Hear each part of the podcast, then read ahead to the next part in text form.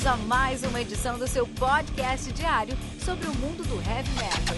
Heavy metal. Esse é o Metal Mantra, o podcast onde o metal é sagrado. Apresentação: Kilton Fernandes.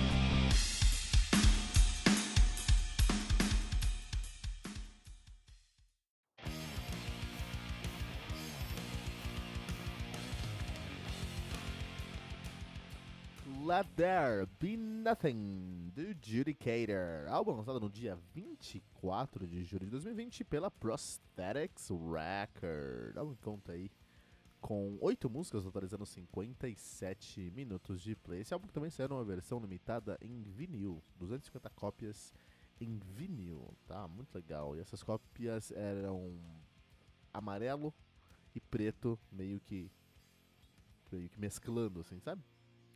Muito legal, muito legal. Eu queria esse vinil aí. Se alguém estiver ouvindo aí, ó, do Judicator, manda pra gente, manda pra gente. Judicator, que é uma banda de power metal de Salt Lake City, Utah e também Tucson, Arizona, duas cidades que eu conheço muito bem.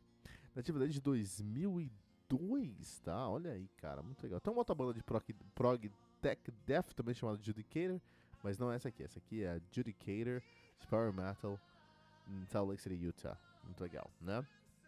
Uh, os caras aqui estão lançando o seu quinto álbum de estúdio, tá? Então os caras começaram tudo lá em 2012 com King of Rome, depois vieram em 2013 com Sleepy Plassel, 2015 At Expense of Humanity, 2022 The Last Emperor e agora Let There Be Nothing, que é um puta nome na verdade. A banda é formada por Tony Cordisco no baixo e na bateria. Atualmente ele assumiu só a guitarra e mais recentemente o vocal. Maluquice, né? Temos o John Yellen também no vocal, ele assumindo só o vocal. Temos o Jordan Elsas na bateria. E esse ano ele assumiu o baixo. Porque o Ulisses Hernandes foi pra bateria. E o Balmore tá na guitarra. Então é uma maluquice. Então o que aconteceu? Ó, vamos pensar, vamos pensar. Hoje nós temos o Balmer na guitarra, o Ulisses Hernandes na bateria, John Elsas no baixo, John Yellen no vocal e Tony Tordisco no, na guitarra e no vocal. É isso, beleza. Agora é isso aí. Não foi sempre assim, mas agora é isso aí, né? Judicators, caras que fazem o power metal americano. America. Que manda aí de, de quem manja de Jaru. Os manjadores de Jaru manjarão. Olha aí, cara, né? Power metal americano que não é a primeira coisa. Né? Ah, não, fala aí um power metal, uma escola tradicionalíssima, fortíssima, zica de power metal, puta, não vai ser a escola americana que vem na minha mente, entendeu? Quando a gente pensa em power metal, a gente pensa em power metal alemão, cara. A gente pensa em power metal é, é, nórdico, finlandês, até o power metal latino, power metal brasileiro, que é um dos melhores do mundo, power metal italiano também, que é um dos melhores do mundo aí. Pensou em power metal, pensou em, é, especialmente Alemanha, Brasil e Itália. Essas são as três escolas mais importantes do Power Metal. Logicamente, quando eu penso nas cenas mais importantes aí, é, o Power Metal americano acho que vai estar no top 3 mil. Tá lá embaixo. Porque não é uma coisa muito difundida lá, né? É, até a produção fica um pouquinho prejudicada porque te, eles, eles priorizam baixo. A menor coisa que se produz nos Estados Unidos é o baixo, tá? Por isso que o Korn não poderia existir em nenhum outro lugar não sendo baixo. Não que o baixo de Korn seja bom. Um abraço aí pra Fernando Piva, tá sempre ouvindo nossos episódios aí, né? Mas olha só, tem nomes bem legais. A gente, tem que falar sobre Power Metal americano. Tem nomes bem legais dentro da Seara, da Seara do Power Metal americano. A gente tem aí os nomes mais reconhecidos, né? A gente tem o Crimson Glory, a gente tem o Vicious Rumors, o Lady Lord, uh, o Jack Panzer, que é a minha banda do coração do Power Metal americano. E, logicamente, não pode deixar de esquecer aqui o Iced Earth, o maior nome do Power Metal americano aí, né, cara? Então a gente tem nomes fortes de Power Metal nos Estados Unidos. Claro que nós temos, cara nenhum deles é tão forte assim para criar uma cena que é tão respeitada quanto, por exemplo, Power Metal alemão. Fala de Power Metal alemão aqui, a gente faz às vezes alguns episódios aqui de Power Metal. E acho que essa é a diferença, porque a gente faz algumas vezes, às vezes a gente faz alguns episódios que a gente fala de Power Metal alemão. Se for de Power Metal alemão, a gente tem que começar a fazer aquela rede de conexões de todos os músicos, porque é isso, cara. A cena de Power Metal alemão é uma é uma cena com diversas bandas, mas na verdade é uma grande banda, porque tá todo mundo migrando de um lado para outro todo tempo, participando em todo tempo.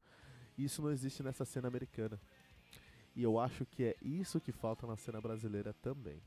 é esse crossover maior aí, cara. Olha aí, interessante, né? Fica aí a minha crítica social.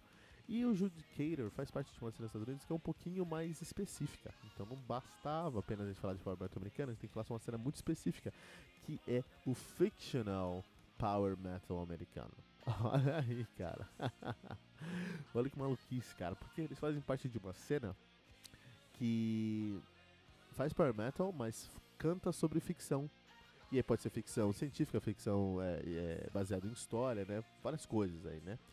Um, tem algumas bandas falando, são bandas que falam sobre ficção, falam sobre épicos, falam sobre é, períodos históricos, falam sobre ficção científica também, né?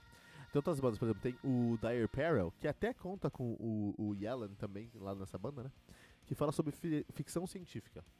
Muito legal, eu recomendo. Tem o Hillian Prime, que fala só sobre aliens, cara. Olha que maluquice. Né? Até o nome dessa banda, o Hillian Prime, vem de um planeta lá do Chronicles of Riddick, Riddick aquele livro, aquele filme, né?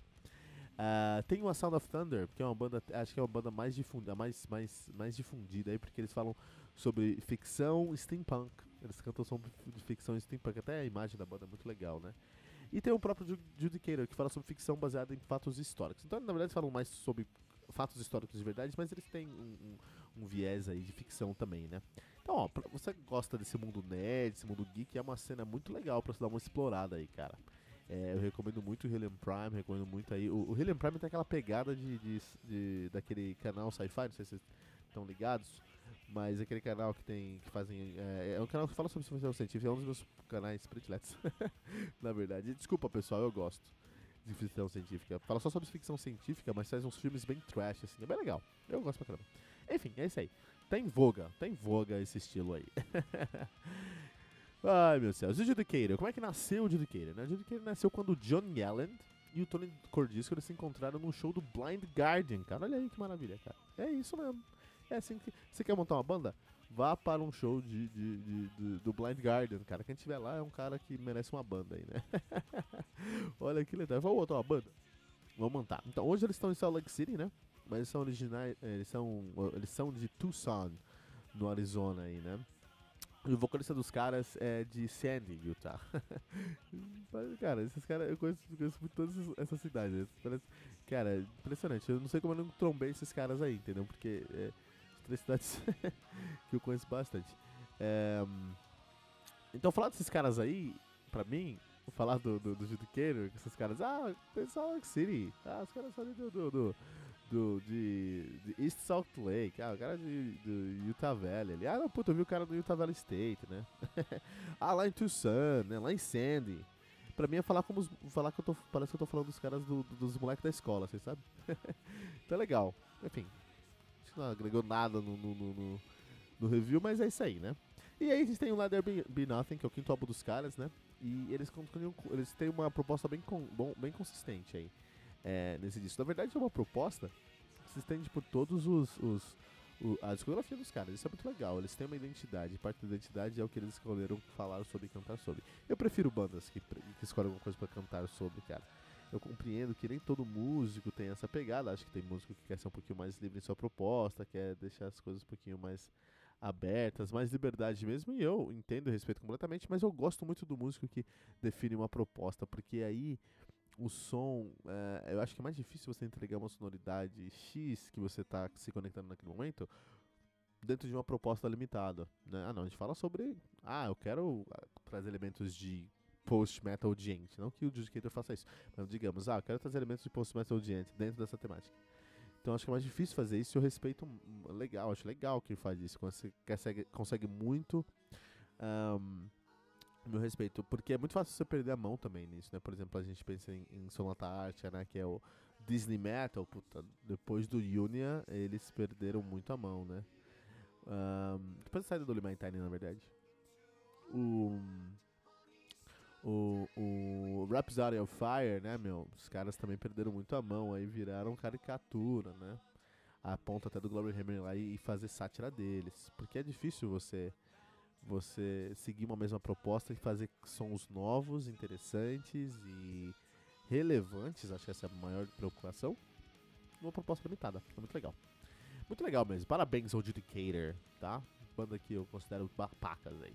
produção desse disco é muito legal, é, é impressionante mesmo. Dá pra escutar cada pedaço do trabalho, cada retrabalho que os caras colocaram no disco. Isso é interessante, porque são dois guitarristas, mas às vezes tem seis ou sete guitarras é, é, gravadas. E eu concordo que não dá para você escutar cada cabala separada, até porque seria um, um defeito da produção mas você consegue perceber que aquilo tem muito volume para pouco guitarrista, o que é muito legal, porque percebe que os caras fizeram um retrabalho em cada uma das faixas, foram colocando mais e mais camadas ali dentro, né?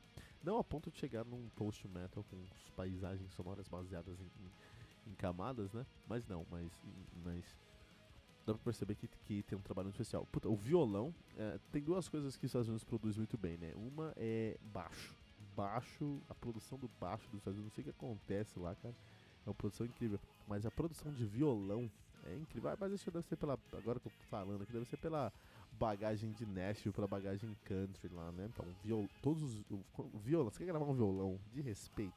É incrível que você é um, o, o, violão americano, quando é produzido nos Estados Unidos, cara, é, é, ele é suave como um violão soa, mas ele é tão, tão encorpado, cheio, com notas graves tão relevantes que, que realmente você consegue fazer uma, uma melodia aí de vocal, vocal com camadas aí, por exemplo, se escutar aí é, é, é Let, Be, Be Light uh, desse álbum aqui, aí você vai escutar é, o, os dois, o, o vocal fazendo um, um, uma capela ali, né? Ele mais uns, umas três camadas de vocal ali e um violão que preenche todos os outros espaços. É incrível. Não, é, não, a produção desse trabalho aqui, a produção desse, desse álbum aqui, meu, é impressionante, ó. Eu escuto metal aqui todos os dias no Metal Mantra, como vocês sabem aqui. E poucas vezes eu pego o trabalho tão bem masterizado aqui como o trabalho do, do Judicator, cara. É um trabalho aí que vale muito a pena dar uma olhada aí, né, cara? Recomendo muito, muito trampo, né? E é interessante porque ele, eles não foram na Alemanha gravar isso, cara. Eles gravaram nos Estados Unidos mesmo, né, cara? Ah, então, a masterização, que é o mais importante aqui, ficou a, car a cargo do Damon Herring, que é um cara meio obscuro, que tem um estúdio chamado Subterranean Watchtower Studios, que é um estúdio muito legal, na Virgínia, que também não é um lugar conhecido aí por, por, por, por ser um polo industrial do Power Metal, sabe, cara? E o resultado ficou, ficou surpreendente mesmo. Fiquei impressionado com, com o resultado, né?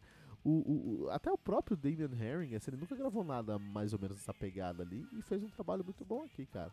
Muito bom. Então, assim, é, onde você vai escolher gravar o seu estúdio é muito importante. Por isso que alguns estúdios são muito caros pra gravar, porque, meu, você sabe que o resultado ali vai ficar como a banda X, né? É, Jens Bogren, os maiores produtores do mundo do metal, o, o Niklas uh, Frederick também, o próprio Dan Suano, né? Todos ali na Dinamarca e na Suécia. É, tem coisas na Alemanha também incríveis também, né? Mas, e no Brasil também, logicamente. Tem estúdios no Brasil que são incríveis. Agora, você ir para um estúdio obscuro, Subterranean, literalmente obscuro, né? Subterranean Watchtower Studios, e gravar um álbum com essa qualidade, meu, impressionante. É, é, o pessoal fala, fala do capitalismo, e eu até tenho minhas ressalvas com o capitalismo, mas o capitalismo te dá isso aí, cara, te dá a possibilidade de um estúdio obscuro ter um Mac muito louco de 30 mil reais, que ele pagou 5 dólares num yard sale, e gravar um álbum desse, cara. Impressionante. Se não fosse o capitalismo, não existiria o gente. Olha aí, olha aí o ponto nulo no céu. Onde é que fica? Olha aí, até aquele meme novo, né? Enfim, a hipocrisia. Olha aí, ponto nulo no céu. uh, mas assim, ó, o dito que eles ficam num ponto ali, ó, entre o Iced Earth e o Vanishing Point. É exatamente isso onde eles estão. Eles estão entre o Iced Earth americano e o Vanishing Point, que é australiano. Vanishing Point é, é a primeira banda que eu lembrei quando eu escutei os caras. Que pensei também no Power Maze, pensei também no, no, no, no Mind Maze, mas o o som dos caras aqui em produção está muito próximo com o Vantage Point e os Ice Earth. É realmente um filho do Ice Earth e do Vantage Point.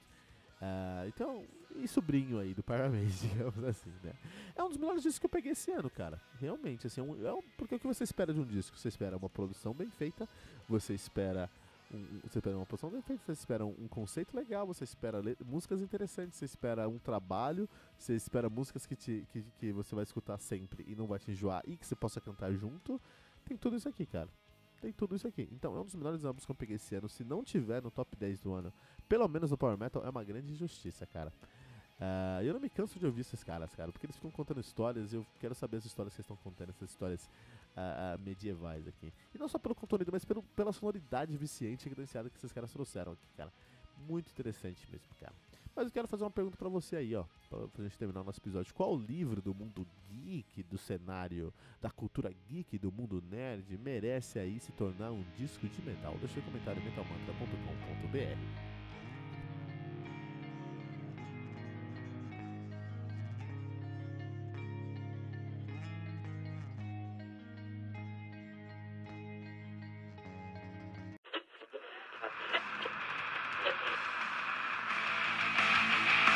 ficamos por aqui com mais uma edição do seu podcast diário sobre o mundo do heavy metal. Esse é o Metal Mantra, o podcast onde o metal é sagrado. Não esqueça de deixar seu comentário no nosso site metalmantra.com.br.